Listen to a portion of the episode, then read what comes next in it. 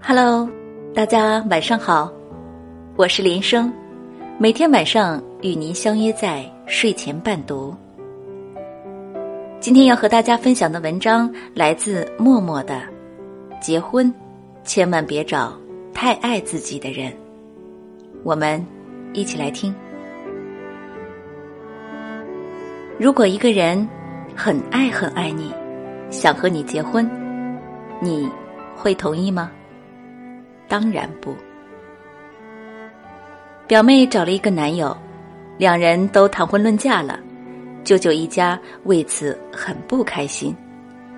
说实话，表妹这个男友条件太一般，论长相不说帅气，甚至有点丑；论家庭条件，父母都是低收入者；论能力，男孩本人的学历一般，工作能力一般。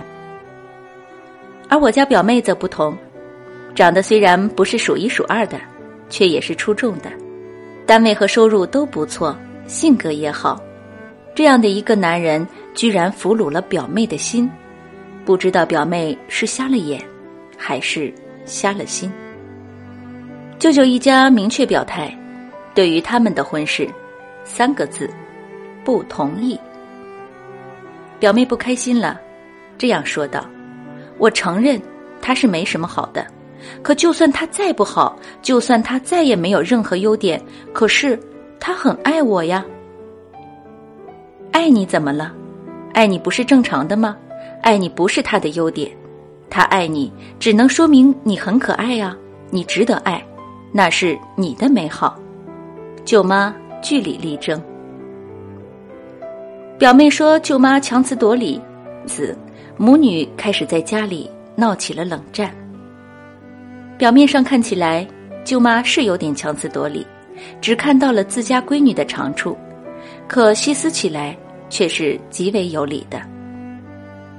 如果一个人什么都不好，唯一的优点就是很爱你，这样的人真的不适合结婚。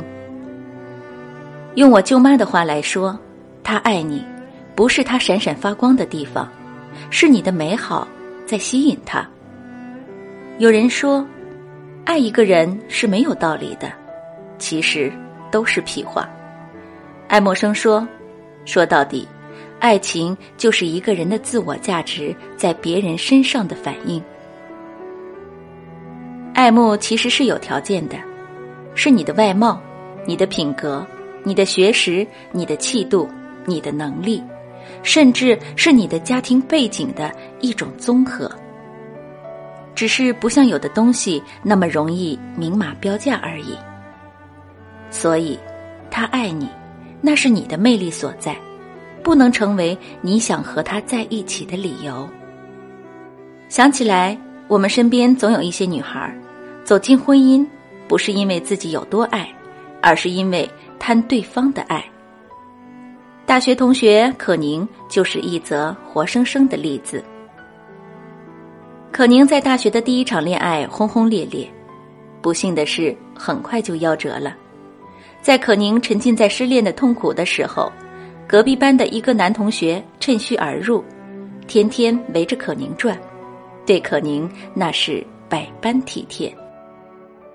我们嘴上没说什么，心里却觉得他们肯定没戏。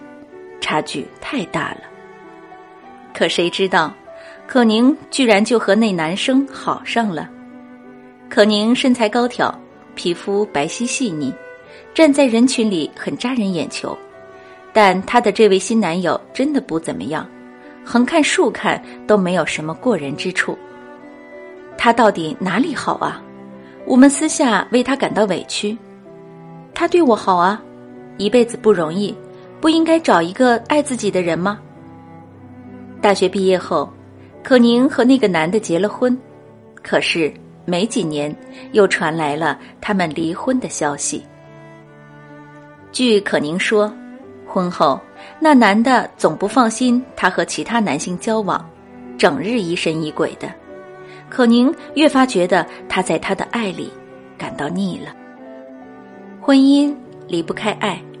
准确的说，好的婚姻，夫妻双方是相互爱慕的，而不是单方面的痴爱。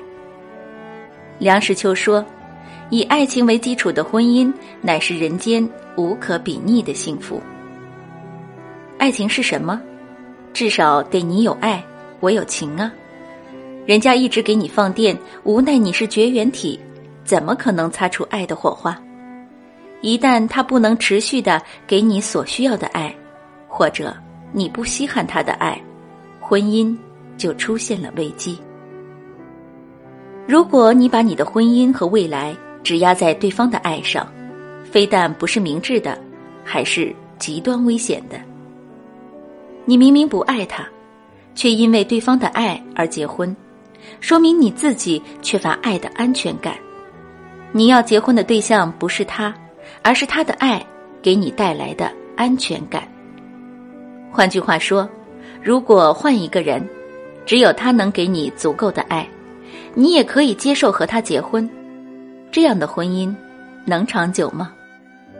还有，一个人如果不介意你是否真的爱他，只因为自己爱你就想和你结婚，就是对彼此不负责，是不理智的行为，甚至是可怕的。他爱你，却不顾你的真心和感受和你结婚，这有两种可能：一就是他不需要你的爱，他只在乎满足自己的需要。这样的人说的好听点是自我，说的难听就是非常自私。和这样的人生活在一起，也不见得有多幸福。二就是他在豪赌，在赌你以后有可能爱上他。但，如果你就是不爱他呢？或者，你发现他也不愿意继续爱呢？把婚姻视为赌博，怎么样都觉得太不负责。多少女人在婚姻破裂时哭着说：“当初你说过会爱我一辈子的，你说过的。”可是，你该明白，爱是会变的。婚姻的实质是一种交换，男女在一起，交换的是外貌、性、爱情、经济、能力和社会关系等。既然是交往，那就得遵循平等的原则。心理学上认为，趋利避害和利己主义是人类的基本行为，在婚姻中也同样适用。男女双方都希望利益最大化。一旦这种平衡被打破，婚姻就进入了危机。客观一点说，一方付出美貌、学识、品质等，一方只付出爱，这种暂时的平衡很容易被打破。一旦你不稀罕这种爱，或者对方不愿意付出爱，问题就来了。相互爱就不同了，相互爱本身就是一种平衡。因为爱真的是有原因的，还有，在婚姻里，在众多要素里，最有补偿价值的就是爱情。即使其他要素不平衡，它可以补偿平衡。相互爱慕，还有什么计较的？所以，他若很爱你，如果你又很爱他，这婚姻才能结了。